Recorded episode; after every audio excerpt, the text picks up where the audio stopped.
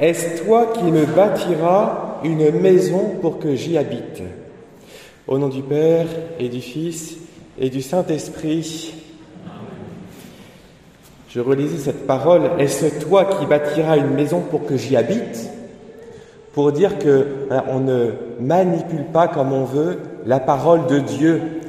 On l'accueille avec euh, beaucoup de respect parce que la parole de Dieu, c'est Dieu. Et Dieu est bien plus grand que nous.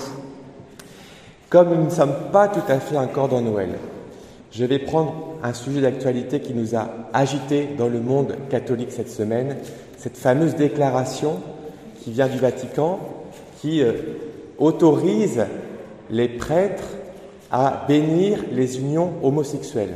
Alors, ce sont des unions qui ne se font pas dans le cadre d'une église. Donc en fait, c'est ce qu'on est censé faire pastoralement, hors de la liturgie, hors des vêtements et vraiment sur le parking. Enfin, j'exagère, chez l'un ou chez l'autre. À la limite, ça peut se faire déjà au discernement du pasteur. Mais une déclaration qui est de la plus haute officialité, dite comme elle est dite, euh, soulève beaucoup de troubles. Et c'est pourquoi je me permets euh, que nous méditions sur le sujet. Et puis, il y a un, un rapport très étroit entre ce sujet et Noël. Ce rapport, c'est de quelle façon est-ce que l'on veut bien accueillir la parole que Dieu nous donne? Or, à Noël, qu'accueillons-nous La parole de Dieu? Et vous vous rapprocherez de la crèche tout à l'heure, vous verrez que dans la crèche, c'est la Bible qui est là. Parce que Jésus, c'est la parole qui se fait chair. Alors, tout d'abord, méditons ce grand mystère de la parole qui se fait chair. Pendant quatre semaines, on s'est préparé à accueillir la vérité et la justice. C'est le psaume 85 que nous avons prié plusieurs fois pendant ce temps de l'Avent. La vérité germera de la terre. C'est une image pour parler de l'incarnation. Ça veut dire pour ceux qui jardinent que voilà, on fait un trou et c'est pas nous qui l'avons planté, mais de fait, quelque chose pousse, une belle plante pousse, et cette plante, c'est la parole de Dieu qui est vérité. Et le psaume continue, mais cette fois-ci on lève les yeux, du ciel se penchera la justice. Donc nous qui connaissons les nuages, c'est comme s'il y avait une éclaircie et que se penchait sur nous une parole qui nous dit ce qui est juste. Cette vérité, cette justice, c'est Jésus en chair, en os, c'est Dieu qui vient nous enseigner. Et la parole de Dieu, j'aime bien faire euh, ce petit, euh, j'aime bien poser cette question au catéchisme, c'est quoi la parole de Dieu? C'est ce qui est écrit dans la Bible et c'est ce qui est dit par les évêques depuis 2000 ans. Ça s'appelle la tradition orale. La parole de Dieu, c'est les deux bras d'une même source, la Bible et la parole des évêques depuis 2000 ans.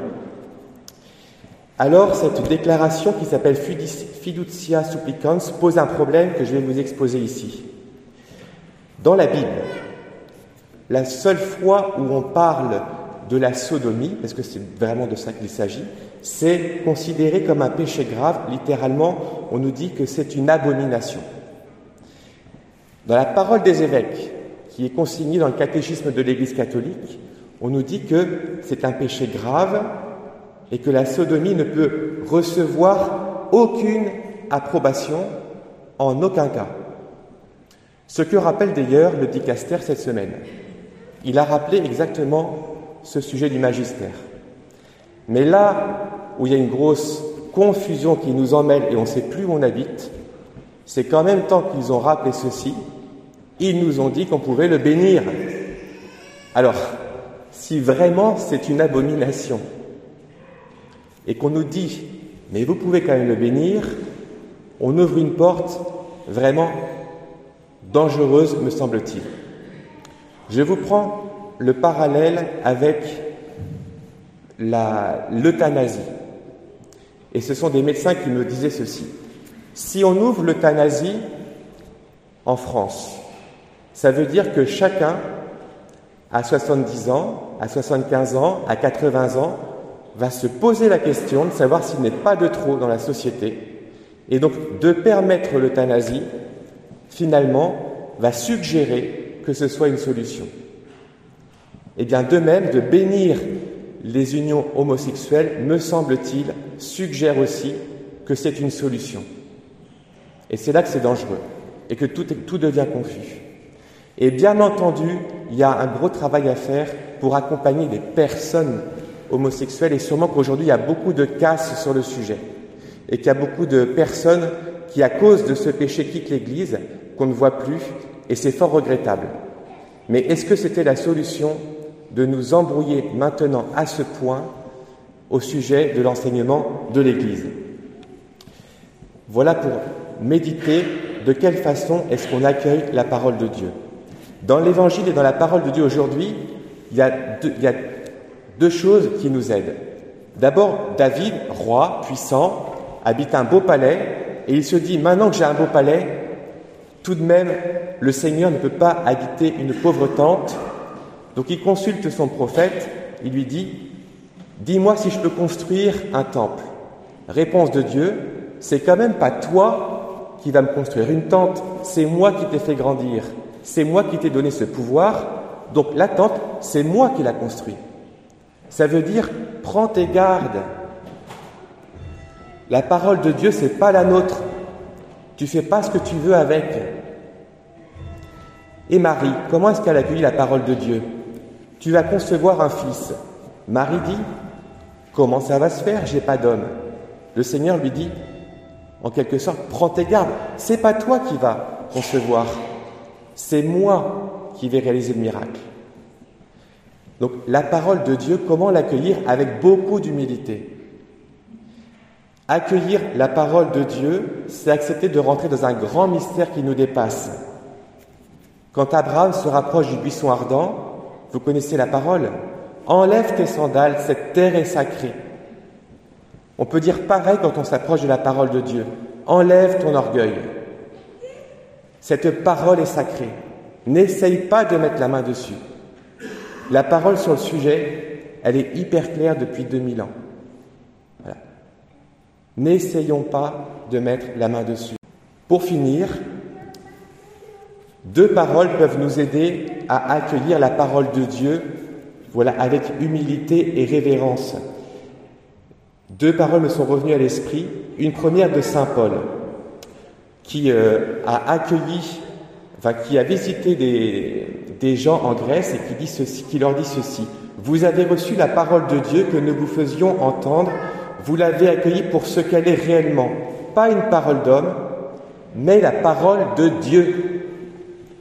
C'est quand même fou quand on lit la Bible, parole du Seigneur, c'est que c'est Dieu qui nous parle chaque dimanche. Alors on ouvre ses oreilles sans vouloir mettre la main dessus. Et puis aussi cette, belle parole dans la lettre aux Hébreux, la parole de Dieu, elle est vivante, elle est efficace, elle est plus tranchante que toute épée à deux tranchants. Une parole qui est efficace, elle est toute puissante, c'est le credo, sauf une chose à laquelle elle ne peut pas résister, c'est notre orgueil.